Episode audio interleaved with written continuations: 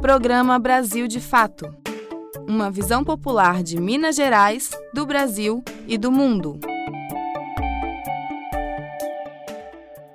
Olá, ouvinte! Está no ar a edição de final de semana do jornal Brasil de Fato. Confira os destaques do que foi notícia no cenário nacional nesta semana. Vítima de anos de descaso desde a era Temer, Cinemateca Brasileira pega fogo e perde parte do seu acervo. Há anos, trabalhadores da entidade alertavam para o risco iminente das chamas. CPI da Covid retoma os trabalhos na próxima semana. Após movimentação de Bolsonaro, comissão vai contar com a participação do filho do presidente. Fazendo história no esporte brasileiro, Rebeca Andrade conquista a primeira medalha olímpica do país na ginástica. A atleta tem chances de subir novamente no pódio neste final de semana. Essas e outras notícias você confere agora, não saia daí. Eu sou a Amélia Gomes e eu sigo com você pela próxima meia hora. Brasil de fato chegou. Bora escutar. Brasil de fato chegou. O programa popular. Brasil de fato chegou. Bora escutar. Brasil de fato chegou. O programa popular. Infelizmente, a gente abre o programa de hoje noticiando mais um crime premeditado do governo federal o incêndio na Cinemateca Brasileira. E por que premeditado? Gente, há anos os trabalhadores da empresa têm denunciado sucateamento e abandono da entidade que guarda o maior acervo de filmes de toda a América do Sul. Falta investimento, gente, para serviços básicos, como o pagamento de contas de água e energia da Cinemateca e também para pagar o salário dos trabalhadores. Com a gravidade do caso, recentemente até mesmo o Ministério Público acionou o governo federal para cobrar providências com relação ao sucateamento da Cinemateca. Para se ter uma ideia, esse acervo contém obras como a Biblioteca do Glauber Rocha, grande parte do acervo da Embrafilme, que é a empresa brasileira de filme, e o acervo Paulo Emiliano Sales Gomes. De acordo com levantamentos, o fogo consumiu parte do acervo e duas salas de filmes.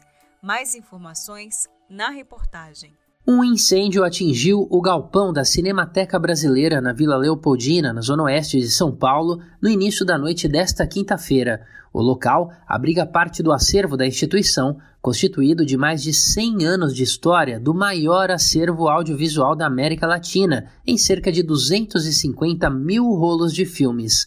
Segundo o comandante da operação do Corpo de Bombeiros, a intensidade das chamas e a densidade da fumaça indicam a presença de materiais altamente inflamáveis. 11 viaturas foram enviadas.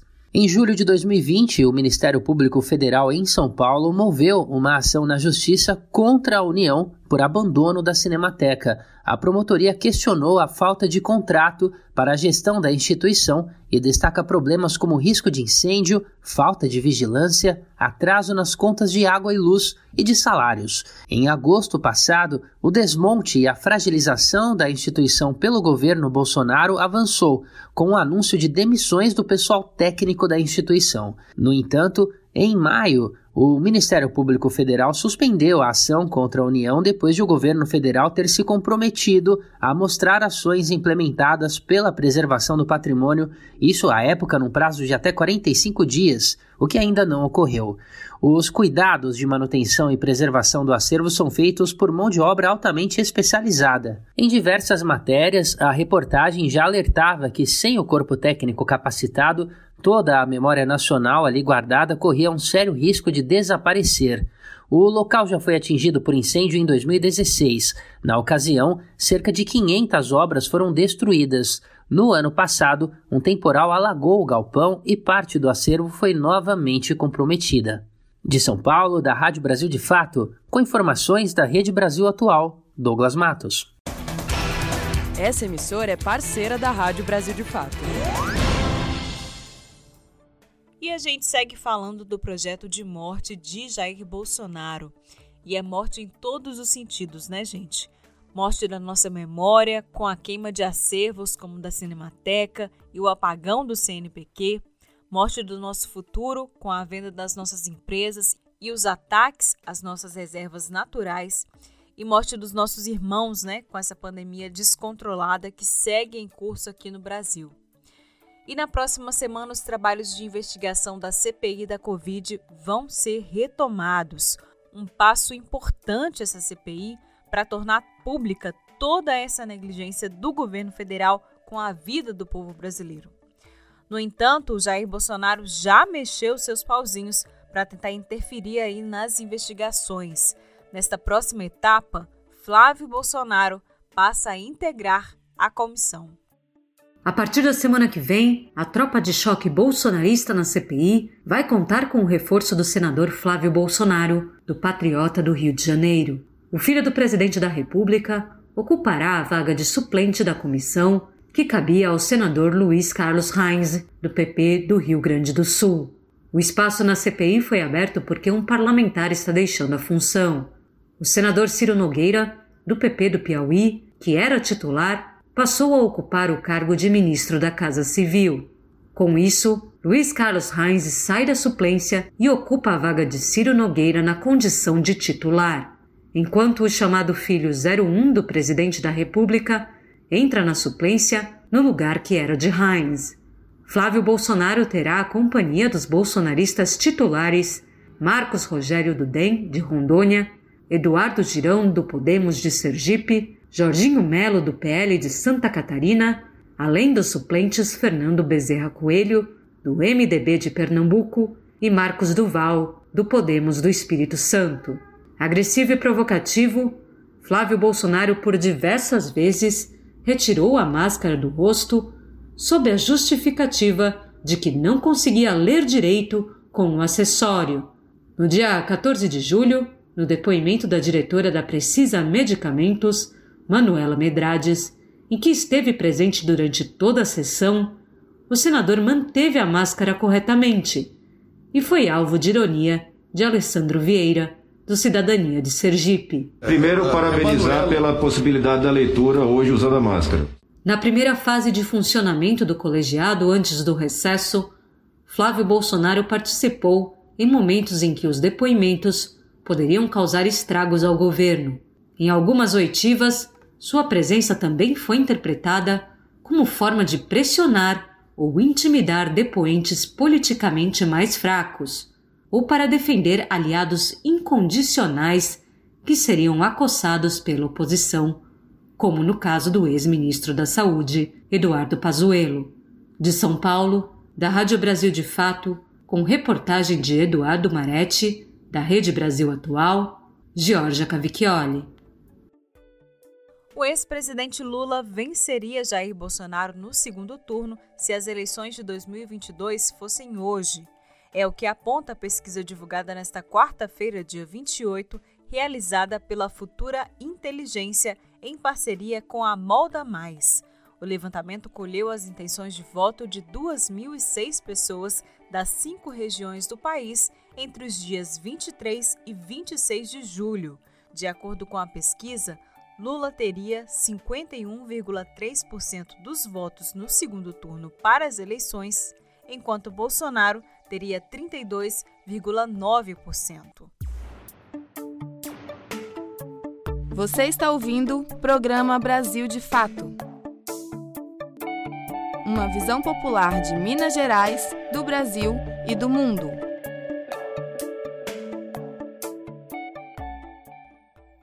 Semana, uma polêmica prisão tomou conta dos noticiários e das redes sociais o entregador de aplicativo e manifestante Paulo Lima, mais conhecido como Paulo Galo, foi preso após confirmar ter participado de um incêndio da estátua de Borba Gato em São Paulo. O trabalhador explicou que a ação foi em denúncia à figura que Borba Gato representa, um capturador de negros e indígenas. Manifestantes e juristas chamam a atenção para as condições em que foi deflagrada a prisão do militante Galo e da sua esposa. A esposa dele, gente, que sequer teve envolvimento com esse caso. A Justiça do Estado de São Paulo expediu um mandado de prisão contra o entregador de aplicativo Paulo Roberto da Silva Lima, conhecido como Galo, e a esposa dele, Jéssica. A situação ocorreu após ele se apresentar de forma voluntária ao distrito policial nesta quarta-feira. A polícia investiga os supostos envolvidos no fogo ateado em volta da estátua de Borba Gato no último sábado na zona sul de São Paulo. O coletivo Revolução Periférica já assumiu a autoria do ato, que não causou dano estrutural ao monumento feito de concreto e revestido de cerâmica. Galo assumiu ser um dos autores do protesto. Já a esposa dele sequer esteve presente no local. Eles têm uma filha de três anos. Ao chegar à delegacia, Galo explicou o porquê de atear fogo à estátua. O ato que foi feito no Barba Gato, ele foi para abrir um debate. Em nenhum momento aquele ato foi feito para machucar alguém ou de ou ou querer causar pânico na sociedade. Aquele ato foi feito para poder abrir um debate e o debate foi aberto. Aqueles que dizem que tem que fazer pelas vias democráticas, a gente buscou fazer isso, abrir o debate para que esse debate ocorra e as pessoas agora possam decidir se eles querem uma estátua de 3 metros de altura que homenageia um genocida e um abusador de mulheres. A juíza substituta Gabriela Marques da Silva Bertoli é quem assina os mandados de prisão de Galo e da esposa dele. A polícia já fez uma busca e apreensão na casa do manifestante também nesta quarta. Para isso, contou com a colaboração do próprio Galo, conforme informou a defesa do entregador. De acordo com o advogado Jacob Filho, já era esperado que fosse expedido um mandado contra Galo que confirma ter participado do ato. Porém, ele diz que não é razoável prender a esposa, que nem estava no local. O advogado conta que o motivo alegado foi de que o celular dela estava com Paulo no momento da manifestação. Prender uma mãe um filho de três anos, primeiro, é absolutamente sem sentido uma prisão dessa natureza. Ela sequer estava presente. Nós não conseguimos entender a razão de tudo isso. Eu não consigo entender pessoas que vêm à delegacia espontaneamente colaborar, apresentar a sua versão sobre os fatos. O Paulo diz estar presente, estava lá, fez aquilo que acreditava fazer. Agora, a Jéssica, isso é absolutamente irrazoável. Não consigo compreender realmente, do ponto de vista jurídico, encontrar uma fundamentação para isso. A decisão de se apresentar à polícia veio depois que advogados localizaram um pedido de prisão temporária em tramitação contra Galo e depois da prisão em suposto flagrante ocorrido 12 horas após o incidente de Tiago Vieira Zen, que teria sido responsável por dirigir o caminhão utilizado para levar as pessoas e os pneus até o local da manifestação. Zen já foi liberado. Danilo Silva de Oliveira, conhecido como Bill, também se apresentou de forma espontânea ao DP nesta quarta-feira, assumindo participação no ato de sábado. Questionado pelos jornalistas, ele também declarou os motivos que o levaram a apoiar o ato. O que eu tenho para falar é o porquê de queimar uma estátua de 13 metros de altura de pedra. Aí, valeu. É, favelado nunca teve voz, nunca teve uma voz ativa e desse modo a gente quer abrir um debate que já existe, que já foi feito através de caveiras de, de tintas e o debate volta à tona, que a gente possa, enfim, ver quem foi o torturador, o estruturador e genocida que foi o Borba Gato. É isso. O ato do último sábado na estátua de Borba Gato faz parte de uma série de ações que defendem a derrubada de monumentos que exaltam personagens da escravização de povos afrodescendentes indígenas. No caso de Manuel de Borba Gato, fez fortuna na segunda metade do século XVII ao caçar indígenas pelos sertões do país para escravizá-los. Em setembro de 2016, quando teve início o movimento, a estátua do bandeirante amanheceu manchada de tinta, num repúdio à figura do bandeirante, assim como o monumento às bandeiras na Praça Armando Salles de Oliveira, no Ibirapuera, também na zona sul da capital paulista. De São Paulo, da Rádio Brasil de Fato, com reportagem de Pedro Estropaçolas e Giorgia Cavicchioli, Douglas Matos. Brasil de Fato no Mundo. Pedro Castilho se tornou presidente do Peru e pela primeira vez na história um camponês vai conduzir o país. Na última quarta-feira, dia 28, Castilho tomou posse em Lima e fez o primeiro discurso assegurando que chegou através do povo para governar para o povo e construir com os de baixo. Vamos saber mais sobre a posse de Pedro Castilho. Pedro Castilho assumiu oficialmente a presidência do Peru nesta quarta-feira, dia 28. A celebração começou às duas da tarde no horário de Brasília, no mesmo dia em que o país celebra 200 anos da sua independência. Um dos primeiros desafios do presidente bicentenário será enfrentar a pandemia de Covid-19. A doença já infectou 1 milhão 980 mil peruanos e gerou 187 mil mortes, posicionando o Peru como o país com a maior taxa de letalidade do mundo. A cada milhão de habitantes, foram registrados 5.941 óbitos. O novo chefe de Estado promete vacinar toda a população peruana até o final do ano. Até o momento, 12 milhões de doses foram aplicadas. Castillo também prometeu criar programas de proteção social para erradicar o analfabetismo no país. Outro carro-chefe da sua campanha é uma reforma da atual Constituição. É certo que a Constituição de 1993 não contempla a figura de uma Assembleia Constituinte, nem a elaboração de uma nova Constituição, nem contempla a atribuição do presidente da República para convocar um referendo ou constituinte. Só há menção da possibilidade de reforma parcial ou total da Constituição através do Congresso. O povo estaria então condenado a seguir preso a essa Constituição pelo resto de suas vidas? Isso apesar de que a maioria que votou nas eleições recentes hoje tenha menos de 46 anos e não tenha participado politicamente da aprovação desta Constituição? A resposta, sem dúvida, é não. O poder constituinte original emana do povo e não dos governantes e das autoridades. Emana del pueblo y no de los gobernantes ni de las autoridades. No Congresso há uma aliança governista que ficou formada pelos partidos Peru Livre, ao qual Castilho pertence, Somos Peru, Partido Morado e Juntos pelo Peru, totalizando 54 congressistas. Maria del Carmen Alva, do Partido de Centro-Esquerda Ação Popular, terceira maior força do parlamento, assumiu a presidência para o período legislativo de 2021 até 2022. Como vice-presidentes foram eleitas Leide Camones, da Aliança para o Progresso, Patrícia Tirinos, de Avança País, e Henrique Wong, de Podemos Peru. De Caracas, na Venezuela, da Rádio Brasil de Fato, Michele de Mello.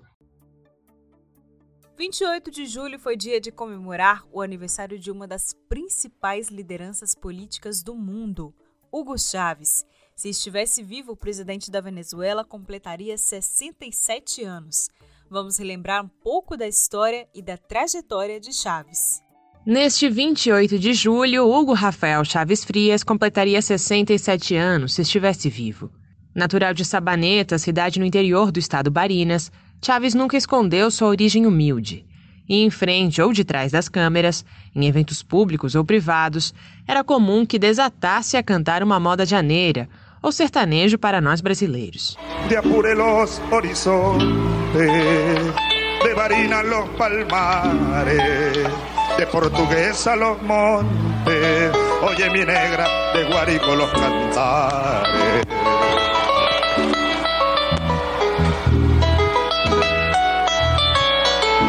A cantora Cecília Todd destaca a espontaneidade que marcou a vida de Chaves. É que uma das suas características mais ressaltantes era a sua espontaneidade, sua simplicidade e humildade. Nós sabemos de onde ele vem e nunca deixou de ser assim. E nunca deixou de ser. Foi no exército que o líder da Revolução Bolivariana percebeu que para estabelecer um projeto popular no lugar dos governos das elites, era necessário organizar os venezuelanos. Para aqueles que conviveram ao seu lado, o comandante nunca perdeu a ternura. A escritora Carola Chaves foi uma delas. Quando fui acompanhá-lo nas cinco últimas semanas da campanha perfeita, eu escrevi as crônicas e ele tinha uma reunião com professores universitários. Eu escrevi a crônica dessa noite e finalizei comentando sobre os sapatos. Ele sempre lia as crônicas, então no dia seguinte ele me encontrou numa atividade no poliedro e me mostrou seus sapatos. Eram outros. Depois ele se foi e eu pude então sentar-me para escrever o que havia de especial naqueles sapatos. Em algum momento desse intercâmbio sobre os sapatos, ele havia dito: Esses sapatos têm 14 anos comigo. E fazia 14 anos que ele era comandante da Revolução. Então eu entendi que aqueles sapatos viram tudo. Elias Raul exerceu o mandato de vice-presidente da Venezuela na época de Chávez e relembra algumas histórias. Sendo eu vice-presidente ano 2011, Quando eu era vice-presidente em 2011, o comandante pediu que eu convocasse uma reunião com representantes importantes da área de segurança e política do governo. O comandante ouviu todas as opiniões e disse: Bom, eu queria ouvi-los, mas também quero expressar minha opinião e estou de acordo com a recomendação do Poder Judiciário de anistiar essas pessoas. Primeiro, porque já se passaram seis ou sete anos dos fatos. Em segundo lugar, porque acredito que já não representam um perigo neste momento. E em terceiro lugar, porque as sociedades, os países para avançar precisam perdoar-se, devem abandonar rancores que às vezes nos ancoram no passado, para poder avançar para um novo horizonte. Em 14 anos de governo, Chávez desenvolveu sua teoria do socialismo do século XXI que na prática orientou um processo de mudanças profundas no país. De Caracas, na Venezuela, da Rádio Brasil de Fato, Michele de Mello. Você está ouvindo o programa Brasil de Fato. Uma visão popular de Minas Gerais, do Brasil e do mundo.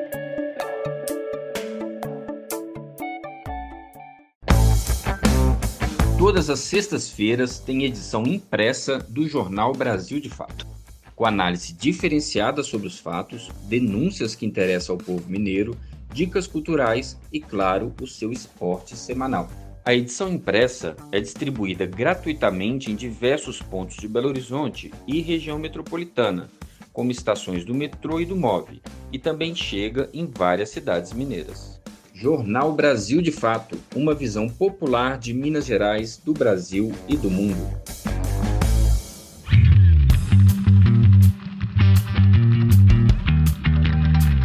Resenha Esportiva. Quem mesmo que por alto tem acompanhado as Olimpíadas deve estar num orgulho danado dos nossos atletas, em especial das mulheres Além das partidas históricas e dos recordes já conquistados nessa edição, as Olimpíadas de Tóquio têm sido um marco para a luta feminina. Essa é a primeira vez que a competição alcança um número mais igualitário entre os atletas do sexo masculino e feminino. Mas apesar dos avanços, os dados e a realidade estão ainda bem distante do que nós mulheres sonhamos, viu? A edição de Tóquio das Olimpíadas já é considerada a com maior número de mulheres atletas da história do evento, representando 48,8% dos inscritos. Mas ainda assim, existe um longo caminho a ser percorrido para falarmos em equidade de gênero. É o que aponta a coordenadora do Instituto Esporte Mais, Jéssica Rodrigues, que trabalha incentivando meninas e mulheres no esporte. É um marco né, nessa história, mas também não deixa de, de ser é, um ato político, né, da gente estar tá realmente buscando ocupar os espaços, dessas mulheres estarem conseguindo mostrar para todo mundo de que nós temos a mesma capacidade, mas nós não temos o mesmo investimento, nós não somos tratadas né, realmente em igualdade. É, muitas mulheres chegam nas Olimpíadas sem patrocínio, né, com várias dificuldades, com dificuldades além do que os homens têm. Então, é também uma maneira de mostrar que sim, se, se investe em igualdade, nós podemos ser grandes potências, tanto no esporte quanto em outras áreas. Não só em Tóquio, as mulheres têm mostrado superação, potência e habilidades, mas também no Brasil,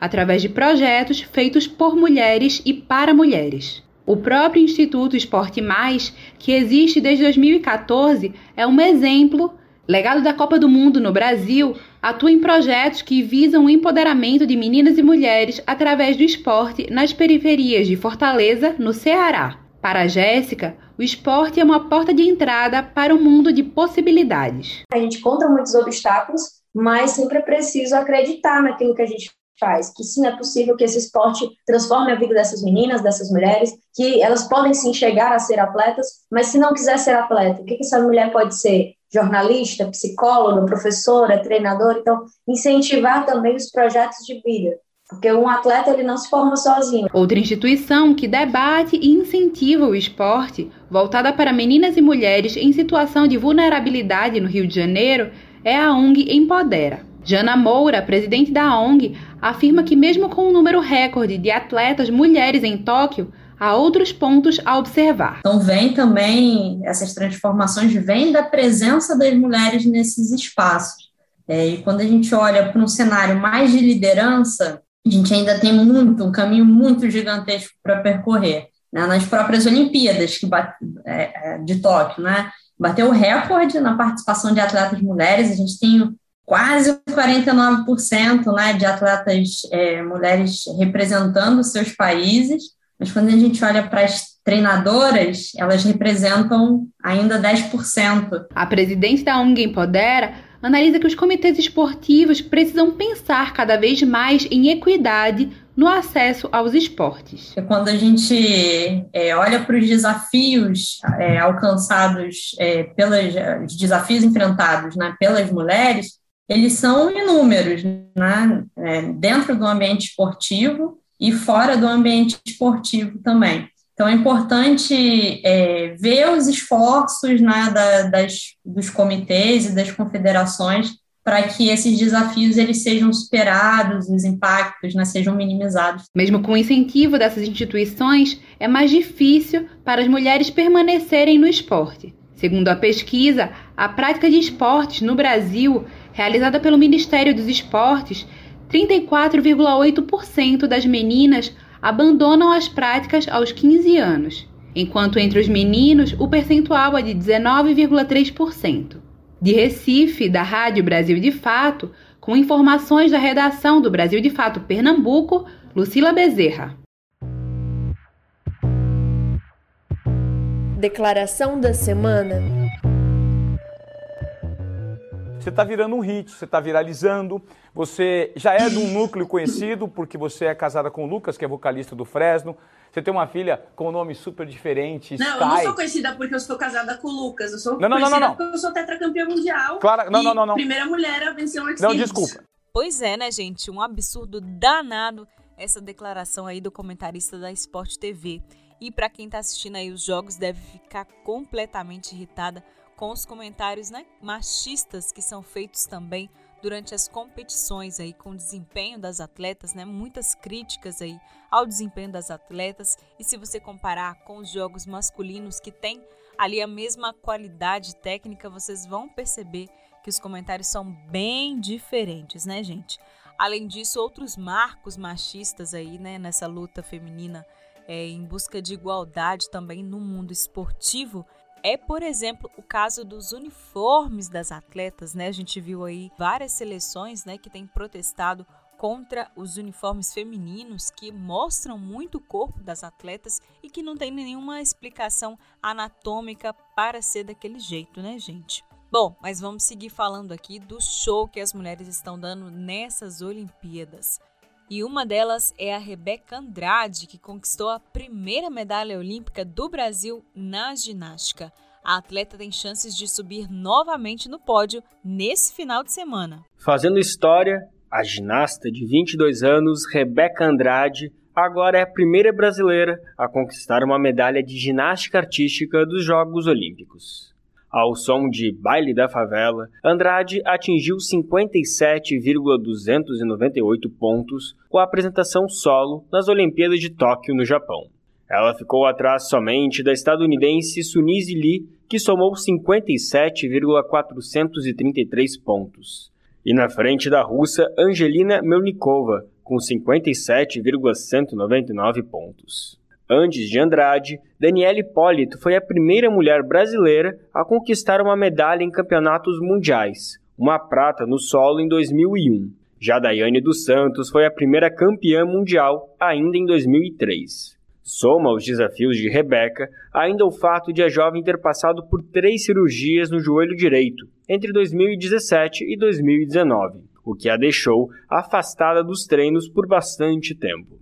No próximo domingo e na segunda, dia 2, Andrade ainda tem chances de conquistar outras medalhas, quando serão realizadas mais apresentações de salto e solo. Após a premiação, Andrade afirmou que, mesmo que não tivesse ganhado a medalha de prata, já teria feito história por chegar aonde está. De um bairro pobre de Guarulhos, Vila Bonifácio, Rebeca Andrade levou o funk para os tablados de Tóquio. Ao finalizar a apresentação, a ginasta definiu como incrível poder levar a cultura do funk para o outro lado do mundo. De São Paulo, da Rádio Brasil de Fato, com reportagem de Caroline Oliveira, Lucas Weber. E nós vamos ficando por aqui. O programa de hoje teve apresentação, roteiro e trabalhos técnicos de Amélia Gomes. A produção é da equipe de jornalismo do Brasil de Fato. Esta edição vai ser reprisada no sábado às 11h30 da manhã e no domingo às 7 da manhã na Rádio Autêntica Favela FM. Um bom final de semana para você. Segue por aí acompanhando as Olimpíadas e a gente se fala na semana que vem. Você ouviu o programa Brasil de Fato, uma visão popular de Minas Gerais, do Brasil e do mundo. Acompanhe mais notícias no site brasildefato.com.br.